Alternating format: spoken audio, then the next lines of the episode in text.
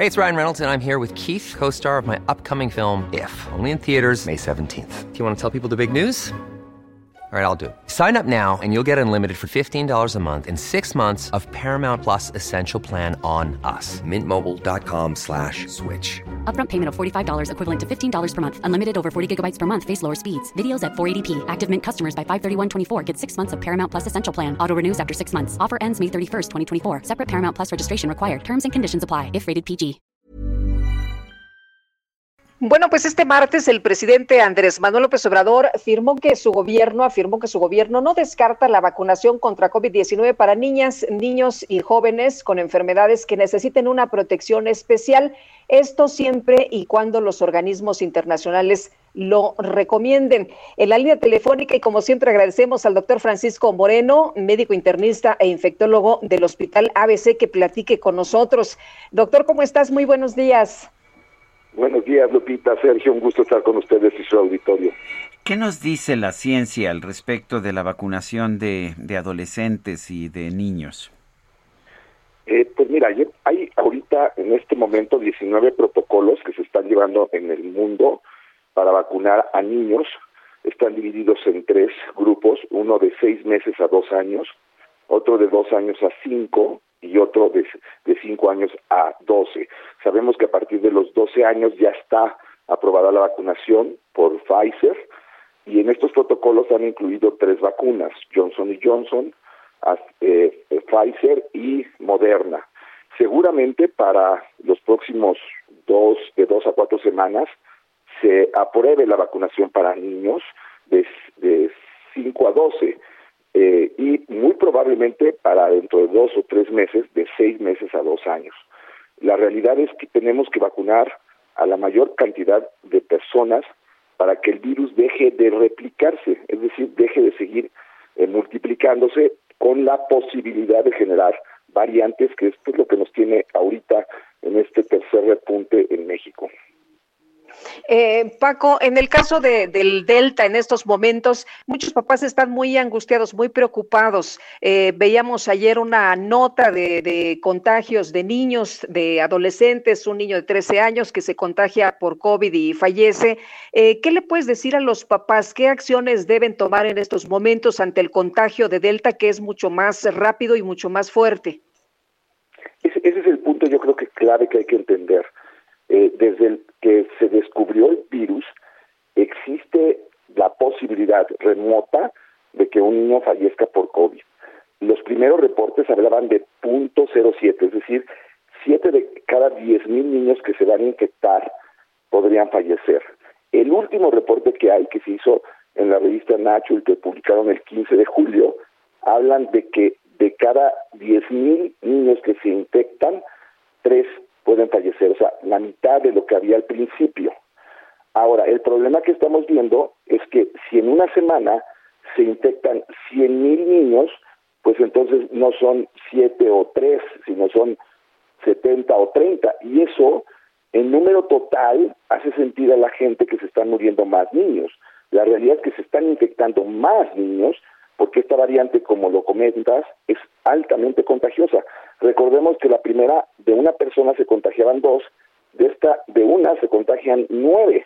Entonces, ese es el crecimiento de contagios que hay, que hace que en el aparente haya más muertes de niños, pero no es en porcentajes en el número total por el número de contagiados. Eh, doctor, ¿cuál es tu posición acerca del regreso a clases? ¿Deben o no regresar a clases los niños? En momento, mi posición sería que no. ¿Por qué? Porque estamos teniendo una transmisión altísima de casos.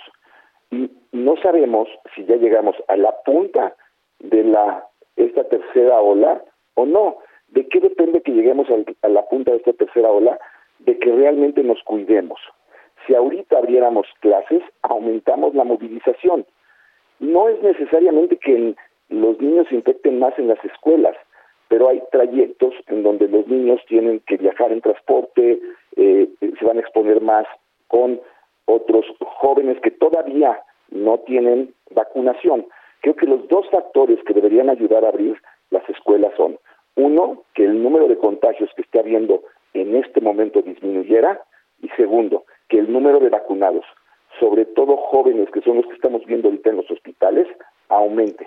Ojalá y también se pudiera lograr vacunaran niños, porque eso volvería mucho más seguro el regreso a clases. Eh, eh, Paco, si entonces si tuviéramos vacunas, eh, ¿sería bueno que empezara a vacunarse a los niños desde los 12 años? ese comentario de que nada más se van a vacunar niños que tengan cierto riesgo, pues no, no es correcto. aquí tenemos que entender que si los niños no se han vacunado, no es porque pensemos que la vacuna sea mala para los niños.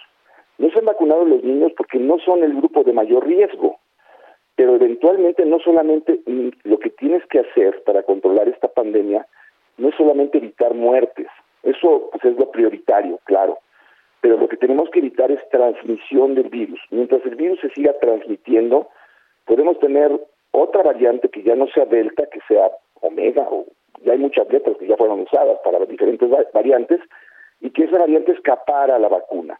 Entonces nos pondría a todos, incluso los ya vacunados, en riesgo de volvernos a infectar.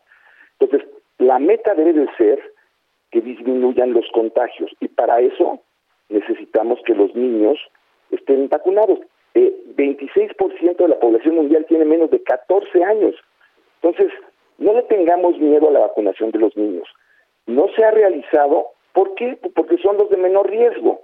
Pero estamos viendo, ayer llegamos allá más de 4.2 millones de dosis aplicadas, es decir, 4.2 billones en el término anglosajón de dosis aplicadas, y la seguridad de las vacunas es maravillosa y el beneficio ha sido increíble, pero pues desafortunadamente no en todos los países se han alcanzado los porcentajes de vacunación que quisiéramos tener. En México, solo el 20% de la población mexicana tiene esquema completo de vacunación viéndolo de otro punto de vista, es 80% el que sigue estando en riesgo, porque sabemos que con una sola dosis todavía corremos riesgo de enfermarnos gravemente. Entonces, tenemos que vacunarnos lo más rápido y eficazmente posible.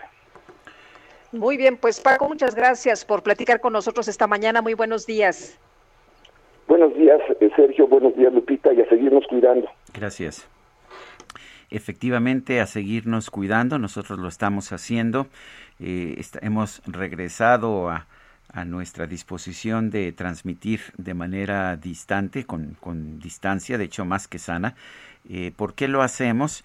Porque en, una cabina de transmisión que es relativamente pequeña no hay forma de mantener pues una distancia suficiente y más cuando permanece uno aquí tres horas ah, transmitiendo. Por eso estamos transmitiendo nuevamente con uno de los dos conductores en posición remota y seguimos con la costumbre de tener a la mitad del equipo aquí y a la mitad del equipo transmitiendo en casa.